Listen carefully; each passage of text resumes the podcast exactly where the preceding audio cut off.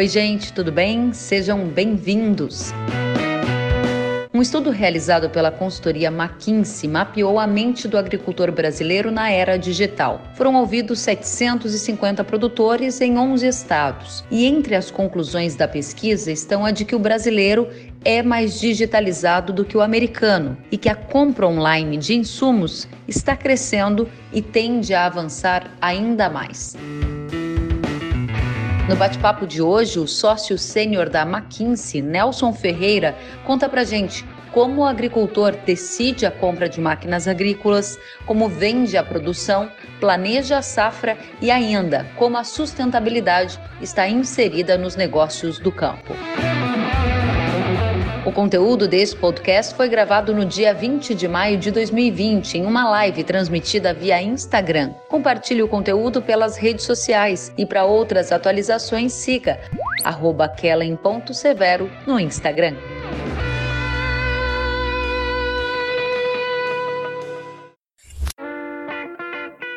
Nelson, boa noite, seja muito bem-vindo. Boa noite, Kellen, boa noite a todos, espero que todo, todos estejam bem. Boa noite. Obrigada pela companhia, Nelson, muito bom estar com você, especialmente para a gente conhecer a mente do agricultor brasileiro na era digital, neste momento em que houve uma aceleração incrível no uso dessas novas ferramentas, nas compras online, tudo mudou rapidamente, né?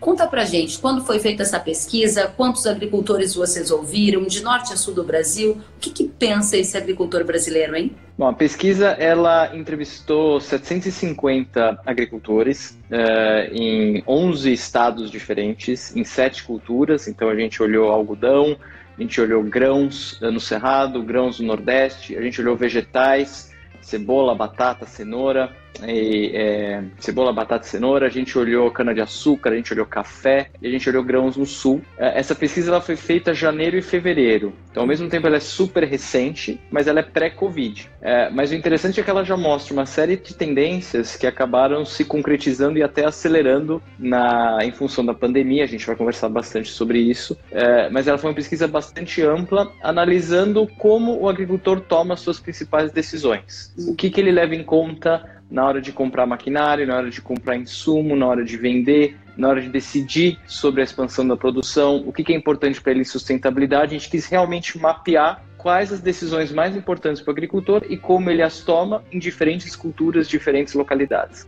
Quero já te perguntar, Nelson, qual é a principal diferença, então, do agricultor brasileiro para o agricultor norte-americano, porque esse é um dos pontos que vocês também conseguiram mapear. O brasileiro usa mais ou menos as ferramentas digitais do que o americano? Usa mais, uh, estava usando mais antes da Covid e agora provavelmente depois continua usando mais e acho que ambos cresceram. É, o que a pesquisa mostra é que 36% dos agricultores brasileiros faziam algum tipo de transação online para a fazenda versus 24% dos americanos.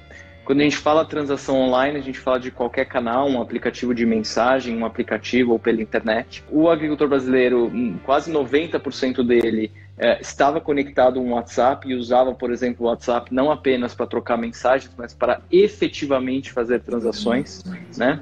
É, e por que, que isso acontece? Porque, primeiro, o agricultor brasileiro ele tem um perfil mais jovem do que o americano. Segundo, a propriedade média no Brasil é, é, maior do que a propriedade média dos Estados Unidos. E a gente tem safra, safrinha, a gente muitas vezes tem duas, às vezes até três colheitas na mesma temporada. É, isso permite que a gente tenha um ganho de escala e um retorno sobre essas tecnologias maior. Então, o perfil demográfico, o perfil da nova geração do agricultor brasileiro, especialmente em regiões, por exemplo, no Cerrado ou indo para o Nordeste, e a, a, a produtividade da economia brasileira justifica um pouco isso. Mas esse foi um dos principais achados que já havia uma, uma tendência grande para digitalização. É, inclusive, os agricultores até colocavam que o, não se digitalizavam mais por dúvidas com segurança uh, e por experiência do usuário. Uh, ainda há um caminho muito grande a avançar na agricultura do ponto de vista de segurança e de, e de experiência do usuário. Se a gente comparar, por exemplo, com outros setores como bancos, como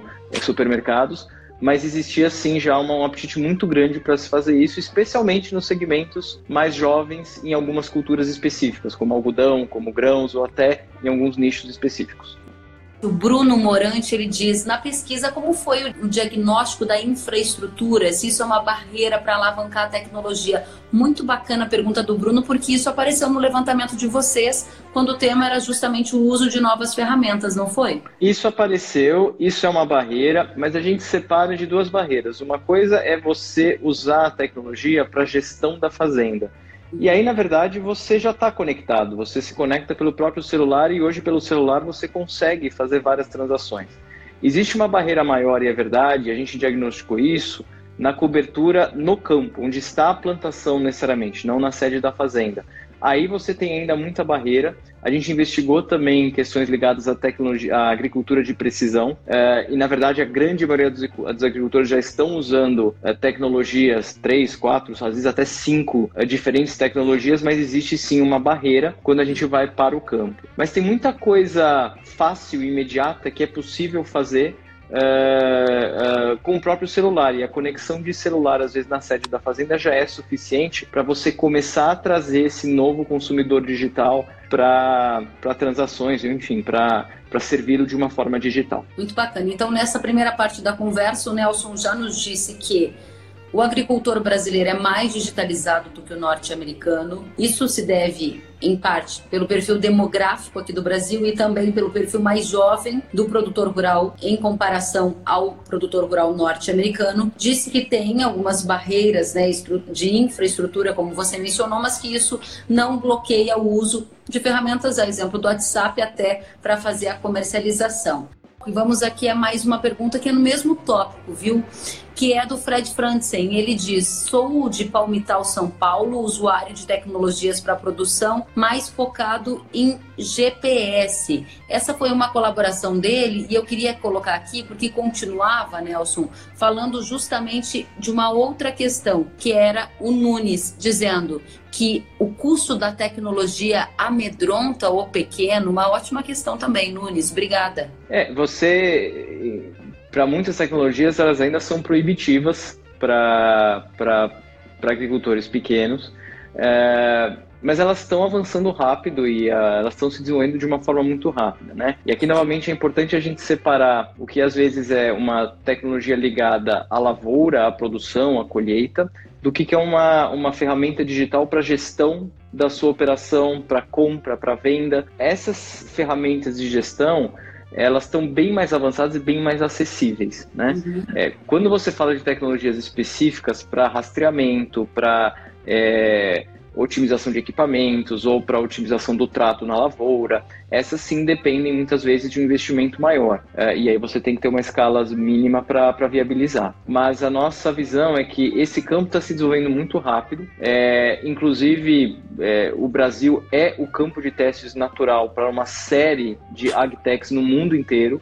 É, e a tendência é que isso continue se desenvolvendo muito rápido. Então, a, eu veria que nos próximos anos, mesmo os fazendeiros é, com propriedades médias ou menores, também vão ter acesso e vão ser quase obrigados a ter acesso a uma parte disso também para efeito de competitividade. Muito bom. Então eu estava observando aqui aquele material que você disponibilizou para a gente da pesquisa, que é justamente da integração digital, e aí a gente avançou para o ponto da inovação e tecnologia, respondendo à nossa audiência sobre barreiras de infraestrutura, sobre custos de tecnologia, se são ou não proibitivos, e o Nelson arrematou dizendo que o Brasil é um campo de teste natural e que também é solo fértil para várias agritechs, né? Então, a gente, de uma certa forma, passou aqui pelo tema da inovação e tecnologia nesse nosso primeiro bate-papo, e aí eu já quero trazer um segundo ponto, Nelson, do levantamento de vocês, que tem a ver com a questão de investimento dos retornos, né? E a pergunta da Gadiniz é: existem diferenças entre o produtor do Cerrado e do Sul quando ele tem um retorno de lucro? O que, que ele faz? Ele é mais conservador? Ele é mais arriscado? Onde é que eles investem esse dinheiro, hein?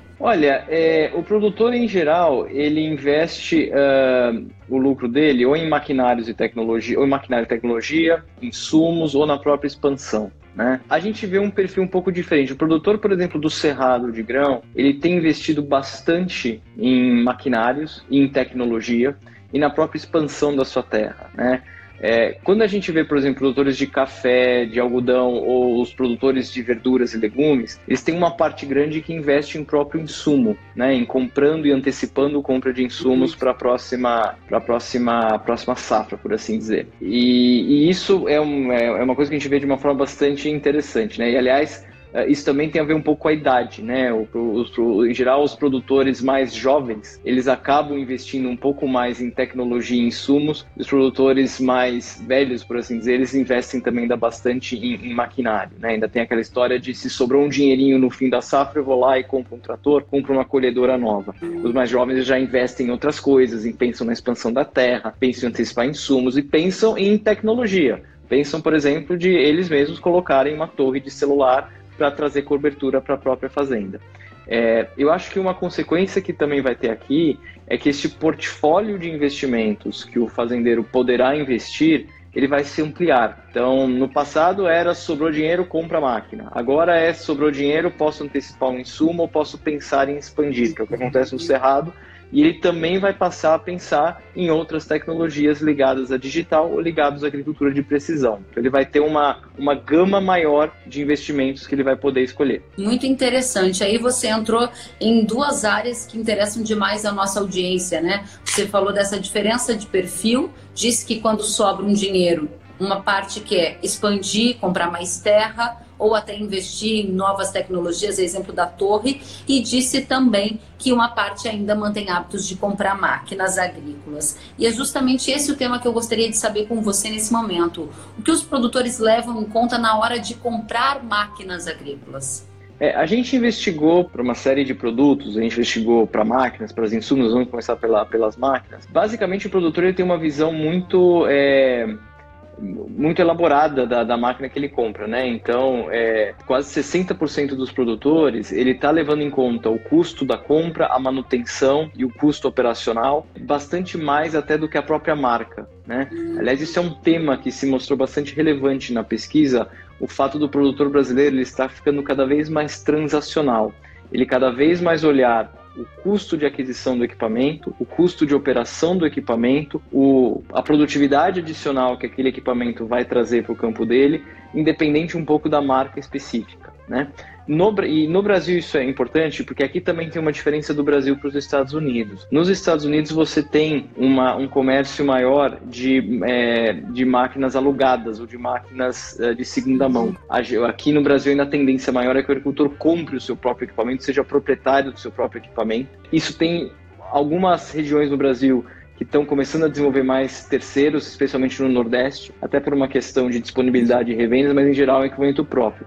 Mas o principal fator que ele leva em conta é o custo e a produtividade que o equipamento vai trazer, mais do que a marca específica que aquele equipamento estiver carregando. Muito bom. Quero aqui trazer a nossa audiência cada vez mais para perto e trazer aqui, Nelson, uma pergunta do Guilherme Tavares. O uso de tecnologias está mais aplicado a aspectos técnicos de campo ou também ferramentas de venda e análise de mercado? Obrigada, Guilherme, pela pergunta. É uma boa pergunta, Guilherme. É, eu acho que até o começo desse ano é, estava mais a aspectos técnicos do campo. O que a gente viu um pouco nessa pesquisa e agora eu acho que escancarou muito com a Covid é que ela vai se voltar muito para ferramentas de venda, análise de mercado, dias do campo, essas esses processos que nós estávamos acostumados a fazer todos fisicamente, pró o próprio distanciamento social nos força a virar multicanais, né? Então, o fazendeiro, os distribuidores, as revendas de insumos, de equipamentos, os produtores, eles vão ter que se acostumar a essa coexistência de canais. Você vai ter um contato físico, mas em paralelo você vai ter o contato virtual. Então, uh, a gente antecipa um grande desenvolvimento de ferramentas para vendas, para análise de mercado, até para análise agronômica virtual, uh, em que você não precisa estar fisicamente ali. O, uma coisa que a gente viu muito na pesquisa é que o agricultor ele continua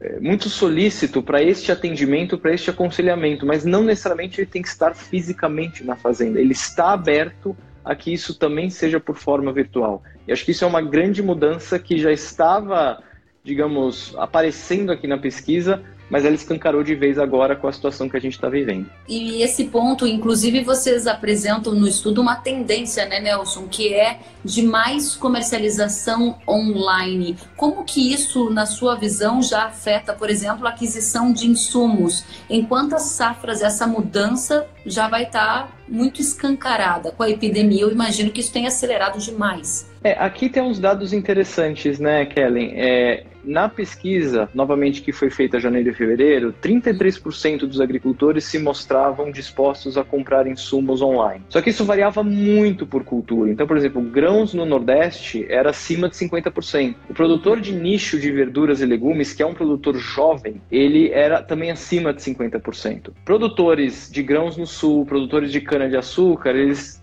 tinham menos propensão a comprar online. Quando a gente fala de vender online, o número era curiosamente o mesmo, era 33% desejavam fazer algum tipo de venda online da, da sua produção. E isso, isso é, deve crescer, uh, já está crescendo e deve crescer. Uh, e, novamente, quando a gente fala venda online, a gente não está falando só de uma compra por um portal de internet. Qualquer ferramenta digital que você use, uma mensagem de texto, uma, um aplicativo de internet, um WhatsApp ou um outro aplicativo de mensagem, tudo isso está se adaptando para você comprar online, para você vender online. Essa relação está se adaptando. O aconselhamento digital uh, do agricultor, por exemplo, apertar por um WhatsApp e aparecer um vídeo de um agrônomo aconselhando, isso vai cada vez mais ser frequente, né? Mas nos chamou a atenção uh, que esse número de 33%, em que em alguns segmentos ele já é acima de 50%, ou seja, a, ma a maioria dos agricultores já estão absolutamente uh, ansiosos por esse tipo de interação online. O Gabriel acabou de comentar algo super em linha com o que você disse. Assistência técnica está sendo um grande diferencial também. Assistência técnica online. Isso apareceu na pesquisa de qual maneira? E você já observa isso também em outras regiões do país? Isso apareceu né? É, e uma, um, uma discussão que a gente tem tido muito ao apresentar essa pesquisa com clientes da McKinsey, é, discutindo em outros fóruns também, é que a, o, fato do agricultor ele ele ele está cada vez mais transacional, ele está cada vez mais desenvolvido, mais sofisticado em como ele compra, necessariamente menos ligado à marca, força as empresas a buscarem serviços que a diferenciam. Um desses serviços é assistência técnica. Outro desses serviços é a experiência do usuário online. Normalmente, se você entrar em qualquer aplicativo que você use agora na pandemia para comprar supermercado eletrônicos, muito provavelmente você vai ter uma experiência de usuário melhor do que num aplicativo de vendas ou de para agricultura. Então tem um espaço a crescer. Então as empresas e, e, e a cadeia do agronegócio, ela vai ter que se reinventar para pensar o que, que ela pode oferecer de forma diferente, seja na assistência técnica, seja na, no serviço online, seja em algo mais. Bacana. Aí já que nós estamos falando de tecnologias, a gente recebeu aqui a pergunta da Natana. Boa noite. A tecnologia do blockchain no agronegócio vem para mudar o cenário administrativo? Eu não sei se ela vai mudar totalmente, Natana, mas ela, ela já está com certeza crescendo bastante. A gente tem, a gente ouviu durante a pesquisa e até de outros agricultores que contratos lastreados em blockchain estão uh, crescendo cada vez mais. Não é ainda uma grande representatividade, então eles ainda são poucos, mas estão crescendo. É, quando a gente fala sobre, sobre crédito, uma outra coisa que a pesquisa mostra, e a gente investigou também como o agricultor ele se financia, é que o, o, o, agricultor, muitos deles, e novamente, especialmente o pessoal de algodão, o pessoal de grãos do Cerrado e até o pessoal de grãos do Sul, ele está cada vez mais usando uh, ferramentas externas, seja um barter, seja um hedging de, de commodity, seja um hedging de, de, de câmbio, seja eventualmente blockchain uh, e, e, outras moedas para ele se lastrear. Né? Uh, existe um campo muito, muito amplo de, de crédito agrícola uh, e que as fintechs, por exemplo, adorariam explorar. Né? Elas não são tão uhum. presentes no agronegócio como são em, em, outras áreas. E o agronegócio é o, talvez seja o setor mais resiliente da economia brasileira, basta ver o crescimento que o, uhum. o, a nossa audiência propiciou ao Brasil ao longo dos últimos anos. É, então, sim, agro, é, blockchain pode crescer, acho que está crescendo, é pequeno, mas está crescendo. Mas além do blockchain, outras ferramentas de gestão de risco, de crédito, elas estão se, se modernizando, atendendo essa demanda mais sofisticada do nosso produtor. Bacana, e é super interessante, o Leandro Dal Ponte acabou de corroborar com o que você havia dito, dizendo: aqui compramos máquinas de uma empresa pela assistência técnica. Veja como o levantamento de vocês ecoa realmente naquilo que é, é perceptível no campo. A marca é importante, mas se a minha máquina estragar e eu não tiver uma assistência para aquele maquinário, isso gera uma frustração que a marca naquele momento pode não suprir. Exatamente. Ou seja, a presença é super interessante.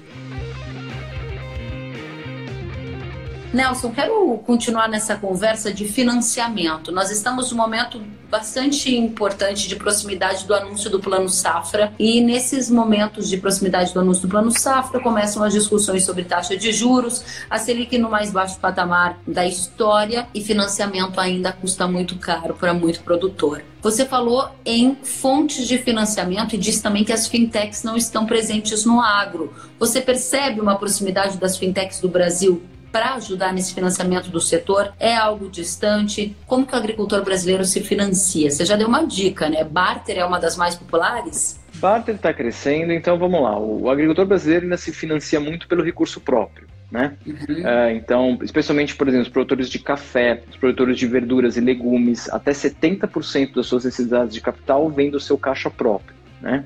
Outros pessoal de algodão, pessoal de grãos, eles já buscam uh, fontes mais externas. Né? Barter ele é usado por 36% dos agricultores no Brasil, particularmente algumas culturas, novamente algodão e grãos no cerrado, esse número chega a 56%, então a maioria está usando o barter. E o barter, inclusive, se destaca uh, como sendo oferecido por produtores de insumo ou até por traders uh, como uma, uma forma dele se, ele se financiar. Né? Seguro agrícola é algo ainda pouco difundido, né? Ele é muito mais difundido no sul, especialmente nos produtores da cooperativa, é, mas ele ainda é pouco difundido, até porque existe uma um, um, ainda falta de informação e, e, poucos instrumentos que permitam você chegar lá no, no, no agricultor. E 64% dos agricultores, eles usam algum tipo de uma modalidade de gestão de risco, aí eu estou falando de hedging, tá? Uhum. Novamente, o pessoal, por exemplo, de grãos uh, do cerrado e de algodão, chega a 92% que usam ativamente ou um hedge de commodity ou algum hedging de, de câmbio, por exemplo. O que, que quer dizer todo, o que, que quer dizer todos esses números? Que esse agricultor está se sofisticando, ele está demandando coisas mais sofisticadas. Isso abre espaço para bancos, para instituições financeiras, para fintechs entrarem nesse mercado. Uhum. É, o, o crédito agrícola no Brasil historicamente sempre foi muito difícil porque a gente foi por muitos anos o país com a maior taxa de juros real do mundo. A gente está caminhando talvez para uma taxa de juros negativa em termos reais, dado a Selic e dada a perspectiva de inflação. Isso vai permitir, novamente, também junto com a digitalização, junto com o maior acesso à informação sobre o perfil de risco daquele agricultor, sobre o risco que aquele agricultor pode, pode dar, que novos jogadores, fintechs, bancos, deem novos produtos, ofereçam novos produtos. Então essa é uma área que a gente também vai ver crescer bastante daqui para frente. Muito interessante. E aí, já que estamos falando de financiamento, estamos falando de planejamento de safra. Como que os produtores brasileiros planejam as safras? Isso foi pesquisado por vocês também, né? Tem algum perfil que ficou muito claro? Sim. É... Bom, a grande maioria dos agricultores, ou mais de 50%, a principal influência são familiares, amigos e os vizinhos. Então ele vê o que o vizinho está fazendo, ele vê se ele vai expandir ou não. Ele fala com a família, vê se vai expandir ou não. É, ainda tem uma parte grande da agricultura brasileira que ainda tem essa decisão muito tomada em como o agricultor, entre aspas, sente o ambiente. Né? Interessante. É, Nelson, isso... isso aparece demais, porque é curioso, a gente que acompanha cada início de safra, se alguém deu a largada no plantio, tem aquele efeito ali de manada do entorno que fica todo mundo afim de também começar a plantar. Ou se alguém negociou a safra, que bacana, porque nas viagens que a gente faz pelo agro do Brasil, a gente percebe mas isso apareceu na pesquisa. Continue. Isso apareceu muito forte, então essa influência local ainda é muito relevante. Algumas culturas, uh, algodão, produtores de grãos, têm uma, um apetite maior para a expansão da, da propriedade, da produção. É, produtores de café, é, hoje produtores de cana estão um pouco menos otimistas, né? até pela situação da, da do, do, que aconteceu com, com biocombustíveis.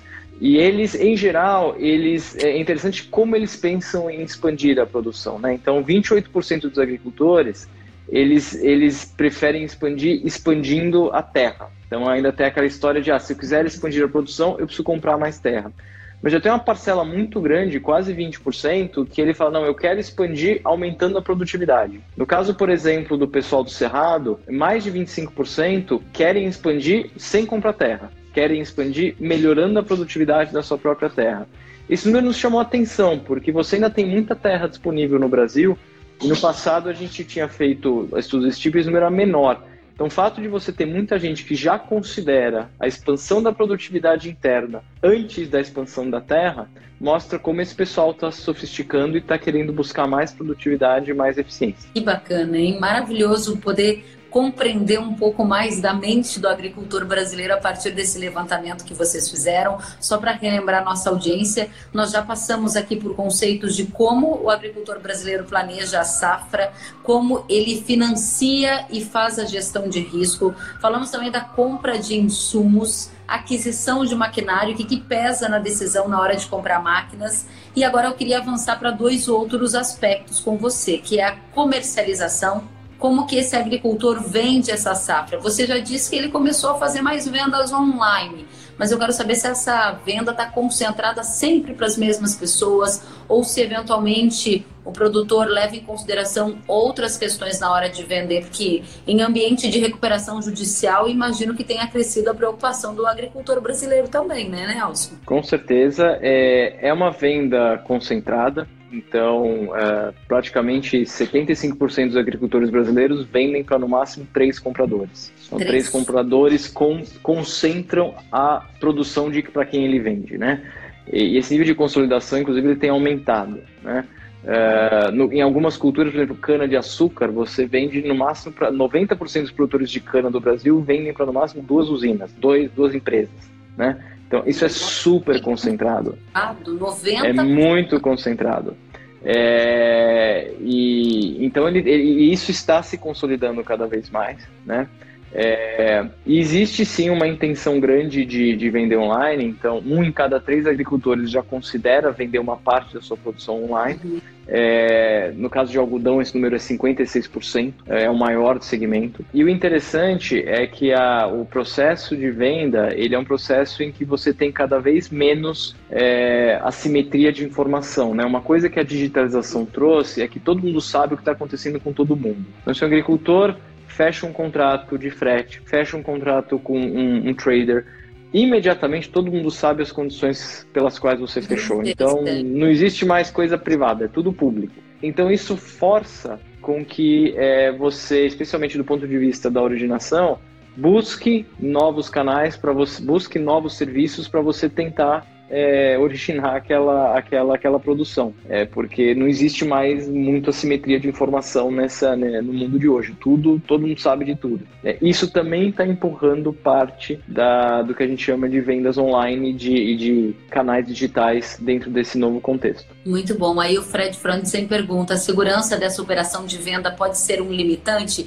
Eu lembro quando li a pesquisa de vocês que esse foi um dos pontos que apareceu, né, Nelson? O pessoal preocupado se fizesse Sim. uma compra online ou até a compra, a preocupação é se vai chegar a tempo e na hora certa. A venda é ter garantia de que a idoneidade daquela pessoa que está comprando a fim de que receba né, o recurso. É, existe sim uma, uma preocupação de segurança e esse é um dos motivos também que leva a essa concentração. Então você não vai vender para alguém que você não confia. Existe uma preocupação de, de solvência financeira, existe uma preocupação se vai ser pago, existe uma preocupação de, de entrega, né? né?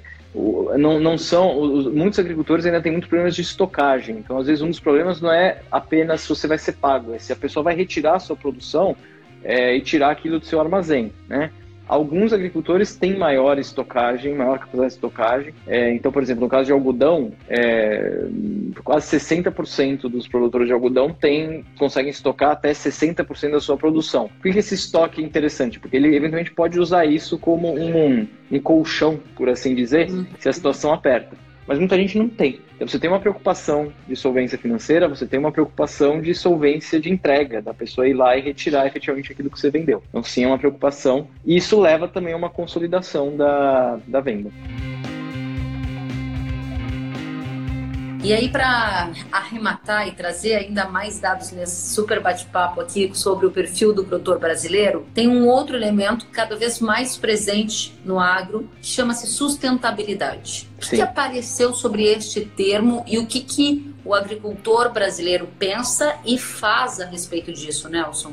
É, aqui é um tema bem interessante porque é, 45%, dos, 45 dos agricultores alegam que precisam de certificações ligadas à sustentabilidade para atender às exigências dos seus compradores. E 30% acham que vão ter que ter mais certificações para os próximos 12 meses. Então, não só eles já têm, como acham que vão ter mais. Isso é muito interessante porque isso tem a ver com a exigência de muitas empresas fora do Brasil, especialmente empresas de bens de consumo, por exemplo, que originam grãos e, ou melhor, consomem grãos, mas elas requerem dos seus traders uh, que exijam da soja originada ou do milho originado uma certificação de boas práticas ambientais ou que aquilo não está contribuindo para algum, alguma, alguma degradação ambiental. Então, isso está na cabeça do, dos agricultores, eles estão antevendo isso e muitos, então, inclusive, se antecipando para evitar problemas futuros. Né? Um outro tema que apareceu é o tema de créditos de carbono. Né? A gente perguntou sobre isso. 26% das grandes propriedades no Brasil adotam alguma medida relacionada a crédito de carbono. Então, um exemplo, por exemplo, são fazendas que a gente já vê que já começam a ter uma integração entre floresta, pecuária e lavoura. Então, a pessoa tem uma parte da fazenda onde ela planta soja, uma parte onde ela tem lá o seu gado, mas uma parte onde ela refloresta e usa isso para crédito de carbono. O mercado de crédito de carbono ainda é muito pouco líquido, é muito difícil você viabilizar e vender mas existe um interesse muito, muito latente, e a gente viu isso na pesquisa, de crescer a adoção de medidas de crédito de carbono. Então, esses dois temas estão na cabeça do agricultor: é capturar crédito de carbono e garantir que você tenha certificação para vender o seu produto, para exportar o seu produto para o mercado mundial. Super interessante, Nelson. Realmente uma pesquisa com profundidade que traça o perfil do produtor brasileiro, olhando para aspectos-chave que envolvem o dia a dia dele, a decisão do negócio e até a sustentabilidade econômica, né? Eu gostaria de pedir para você para sintetizar, assim, para nossa audiência, que ficou na sua cabeça quando você viu essa pesquisa, quando você falou sobre ela várias vezes? Qual é aquele desenho que você faz quando pensa, poxa, quem é o agricultor brasileiro afinal de contas? E onde ele está num contexto de mercado global? Ele está lá atrás? Ele está lá na frente? que, que você enxerga? É, eu acho que tem três temas para mim que resumem a, a, pesquisa. Primeiro, não existe um agricultor brasileiro, existem vários agricultores brasileiros com perfis muito diferentes. É, a gente, na pesquisa, a gente conseguiu achar segmentos comportamentais muito distintos. Então, por exemplo, você tem um empreendedor de grãos, uh, tipicamente de 40, 50 anos, que está indo lá para uma topiba, né?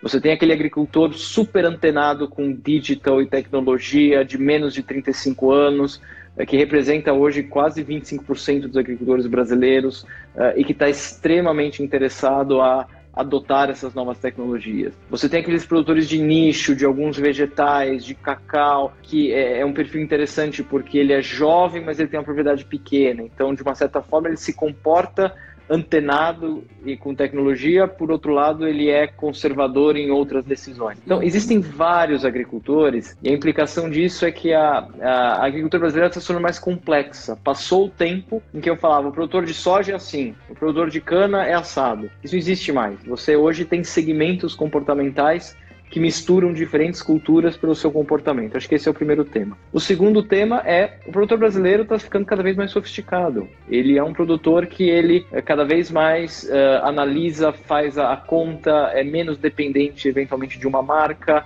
Ele está fazendo o custo-benefício de uma forma bastante sofisticada. Ele está exigindo é, um produto seja uma máquina, seja um insumo, seja um crédito cada vez mais sofisticado. Então, o, a, respondendo a sua pergunta específica, o agricultor brasileiro não está atrás, ele está muito à frente. Isso é que a gente vê do Brasil com o resto do mundo. E o terceiro tema, que é um tema que a gente tem batido bastante, inclusive nós, como McKinsey, tem sido grande parte do nosso trabalho atualmente, é digital. É, o agricultor brasileiro, ele está. A revolução digital chegou no agro, abriu a porteira, entrou e ficou. É, uhum. Então, cabe a nós agora uh, tirar o maior proveito dessa, dessa revolução. Mas isso é um tema que, que não não tem mais volta. Muito bom. E eu quero registrar aqui na nossa audiência, Nelson, o embaixador de Israel no Brasil, Yossi Shelei, que está nos assistindo. Eu estive com o embaixador em Israel e lembro que quando fizemos uma cobertura jornalística pelo canal Rural, visitamos justamente uma feira de tecnologia.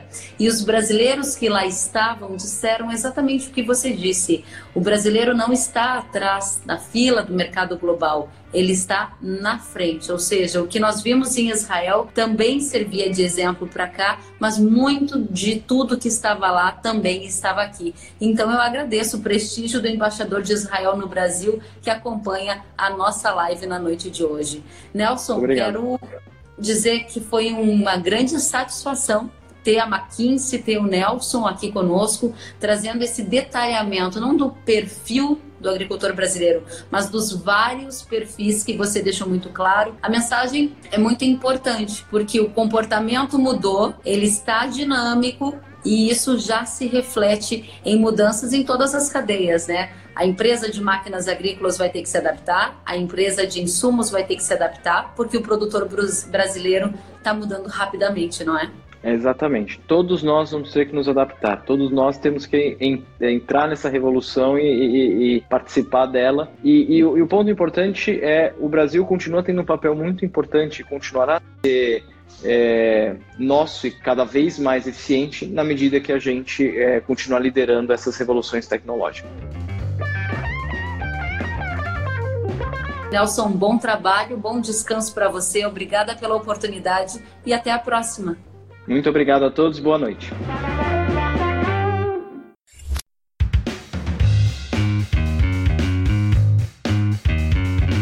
Que bom que você gostou da entrevista e ouviu todo o conteúdo. Se quiser acompanhar as atualizações, siga kellen.severo no Instagram. Até a próxima!